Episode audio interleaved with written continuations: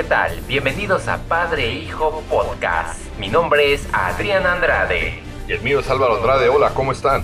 Favorable porque ha bajado un poco el calor en nuestra ciudad. Ha sido una sudar por todos lados. Aprovechando este clima tropical, se me vino a la mente hablar de una franquicia. Se podría decir que muchos lidiamos en aceptarla. La queremos básicamente por los actores, algunas por uno. Yo tengo mis super razones por la hermosura quien se dio a conocer y ahorita se van a dar cuenta de qué belleza estamos hablando. La sonrisa más hermosa del ambiente artístico. Y me temo que Julia Roberts se la envidiaría mucho. La franquicia es Piratas del Caribe. Primeramente, pues yo recuerdo cuando me subía al parque de atracciones de Walt Disney, ese ride así que la bajadita, me acuerdo que era un susto total. Yo nunca me imaginé que Jerry Bruckheimer pudiera adaptarla en una especie de cinematografía épica. Había esa falta de confianza y luego pues metieron a Johnny Depp, Jeffrey Rush, que apenas no recibía ese reconocimiento que obtuvo con el discurso del rey, tuvimos a Orlando Bloom quien empezaba a culminar en la trilogía del Señor de los Anillos y teníamos a la bella Kira Neglea quien se dio a conocer prácticamente después de haber aparecido en el episodio 1 como Sai, la doble, de, la reina Amidala y debo destacar que aparece también Soy Saldana y algunos no la reconocerán, pero es la única mujer que va a bordo de la tripulación de Jack Sparrow.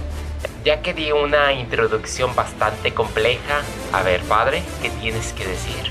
Que la primera película me fascinó, sobre todo porque está, como dices tú, muy bien adaptada a lo que es el juego. Esa escena cuando bajas, los que hemos ido desde Islandia y hemos subido en ese juego, cuando llega al pueblo, es básicamente lo que se ve en la película. Sí, el Caribe. el Caribe lo adoptaron muy bien. La cantina en especial ahora, vaya la comparación, pero lo que es Robert Downey Jr. a Iron creo yo que es Johnny Depp Sparrow. Así es. Desde que inicia en este papel, yo me quedé sorprendido porque creo que incluso tanto gorro, atuendo, maquillaje están en, la, en el Salón de la Fama al lado de Indiana Jones. Yo me sorprendí mucho de la caracterización que dio el señor Depp. Impresionante, la dicción, cómo se tambaleaba, el pirata borracho, espectacular que incluso recibió la nominación al Oscar, en la cual perdió con Champagne y me agradó mucho porque fue la ocasión en que él le aplaudió mucho que haya ganado a Champagne, que Clint Eastwood fue el ángel por así decirlo, no sé si se acuerdan mucho en Río Místico. Pero regresando, también hubo otro actor Muchos decían, no, que Jack Sparrow. A mí, yo siempre he tenido otro favorito y ese ha sido Will Turner, interpretado por Orlando Bloom. Me fascina mucho verlo porque es un buen hombre, desde el punto de vista el que no es pirata, el que es bondadoso, el que empieza desde abajo, huérfano, el herrero. Similar a lo que vimos en Cruzada, creo que de ahí se inspiró Riddle Scott para esa película. Y pues está Kira Neglea, preciosa, encantadora, su delicadeza, pero a la vez la forma en que se distingue al sostener la espada y, la verdad se define entre hombres de clase. Definitivamente estás hablando de, de un Orlando Bloom,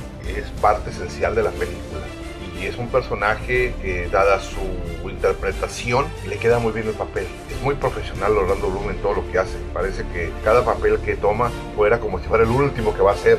Realmente es muy espectacular. Y curiosamente decías que ahí era el Ricardo Arjona. El Ricardo Arjona en Gringos y tu madre me golpea. La forma de actuar, la interacción que tiene con Johnny Depp y con Keira Knightley, esos tres personajes básicamente la película la elevan. Claro, Johnny Depp tiene una interpretación entre cómica, picaresca y en cautiva. Podría ser extrovertido. extrovertido, exactamente, esa es la palabra correcta. Pero no nos olvidemos del gran maestro que fue el antagónico de Jeffrey Rush como Barbosa, uh, con su mono a un lado, uh, espectacular. Fue un elenco de cuatro buenos actores entre veteranos y jóvenes, cruzado con un buen guion, la música, música tipo gladiador, la cinematografía, el barco, la dirección de arte, los efectos visuales porque eran piratas malditos, así la calavera la luz de la noche, lo inesperado porque Jack Sparrow cambiaba de bando. A mí se me hizo muy a la vez divertida, aventurera y en ese año en que debutó fue en el 2003, incluso solamente demostró ser un gran éxito porque recaudó 654 millones de dólares, lo cual era mucho para un primer intento y se posicionó como una franquicia a florecer. Pasaron tres años después, en el 2006, y llega El Cofre de la Muerte, la secuela anticipada. Creo que fue la primera que rompió los récords de fin de semana al debutar con 135 millones en un fin de semana. Fue la primera, creo que de Disney, en que cruzó el billón de dólares a nivel mundial. Era tanta la sensación de ver a, esto, a este trío favorito en conjunto con nuevas adiciones como Bill Nighy, quien era de Inframundo, Naomi Harris, quien ahora es la Penny de Skyfall, y Stellan Skarsgård, que pertenece al, al universo de Marvel y ha aparecido hasta en Los Vengadores. Lo que me gustó fue que la segunda secuela no trató de mejorar a la primera. La primera era un encanto. La segunda... Tuvo su propia historia no se posicionó en Jack Sparrow, se posicionó en Will Turner, le cambió la balanza. Dijeron, vamos a centrarnos en él, vamos a mejorar los efectos, vamos a meter ahora a Davy Jones, una leyenda del océano y del corazón que estaba en el cofre. Cada uno de los tres personajes tienen sus demonios por combatir y se les complica todo desde un principio. Además de que la secuencia del Kraken al final fue extraordinaria e inesperado la forma en que Elizabeth engaña a Jack Sparrow, que sale siendo peor que él mismo. No, y sobre todo, por ejemplo, si te acuerdas la escena de personaje de James Bond de Penny es un personaje también muy controversial y muy oscuro. Y a Dalma, nadie la reconocería el, acento, juguetona. La escena cuando están adentro de la cueva, oscura, con todos los remordimientos, como dices tú, con todos los esqueletos, vaya. Y tenía buen gusto porque luego, luego le echó los perros a Will Turner en cuando entró. Entonces sí, fue una segunda película muy buena. No, como dices tú, no entró en competencia con la primera. Que creo yo eso fue el éxito de esta película. A mí me recordó mucho a mi niñez, especialmente por ese pulpo submarino cuando rompe y jala los escombros hacia el mar. Me recordaba mucho eso de niño y la música así bien tenebrosa, el villano que le rompieron el corazón.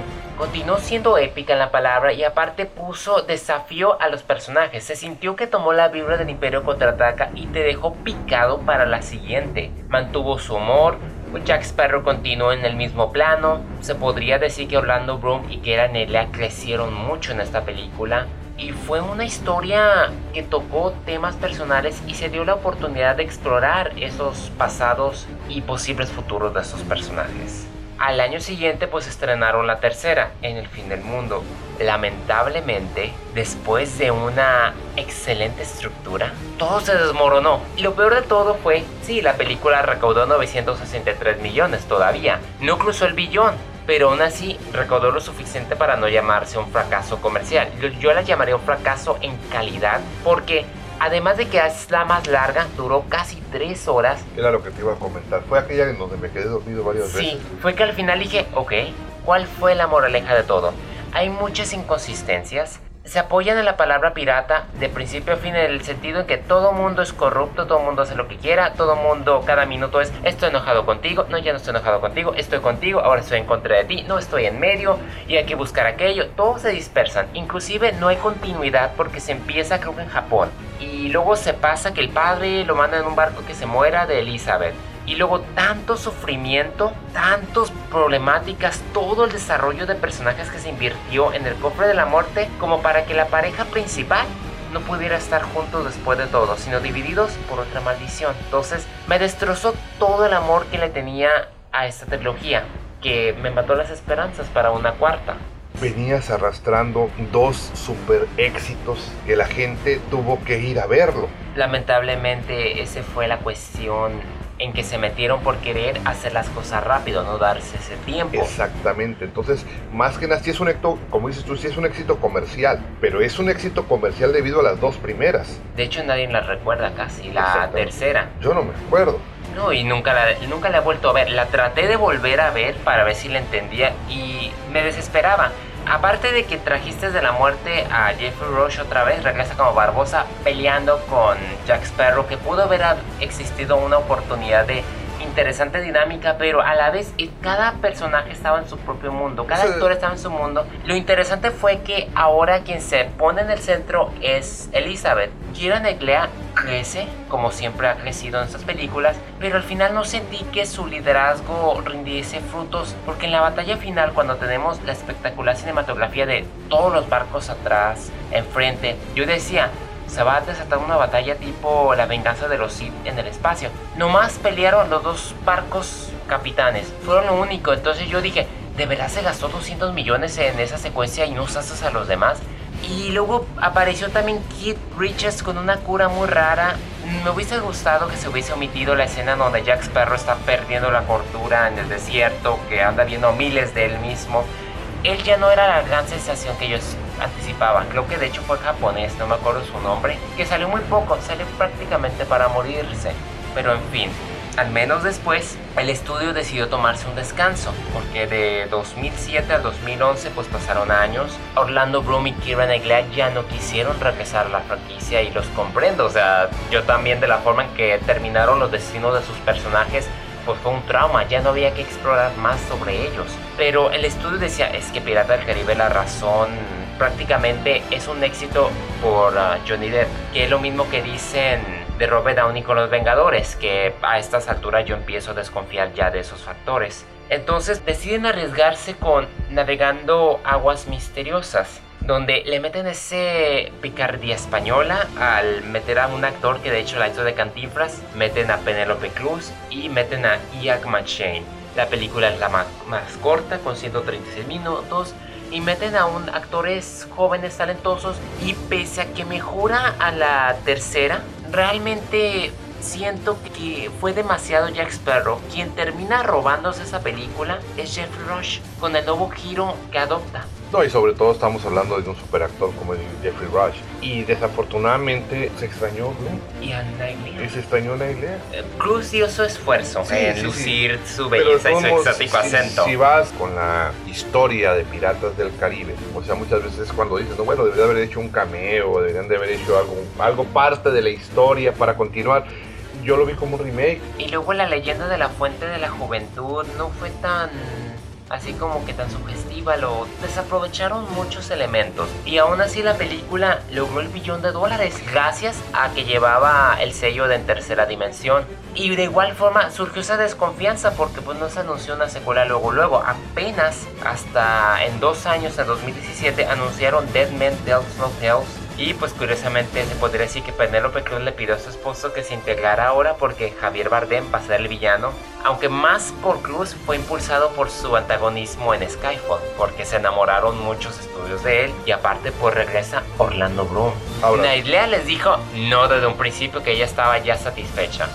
Sí, pero estamos hablando de Javier Bardem. Y Javier Bardem es un tipo que donde lo pones impacta y opaca y luego al lado de Jeff Rush. yo la verdad, yo ya he dicho, Pirata del Caribe ya no es de Johnny Depp. Con todo respeto, es un gran actor, pero el personaje está estancado. Esta película le ha dado el crecimiento a Rush y ahora le va a dar la oportunidad de que Bardem meta su sello, porque desde Skyfall, este talentoso y ganador del Oscar ha estado arrasando de una manera que estoy seguro que nadie esperaba en los Estados Unidos ni en Latinoamérica. No, y definitivamente Bardem es una garantía y en el papel antagónico pues se puede esperar lo mejor, ¿no?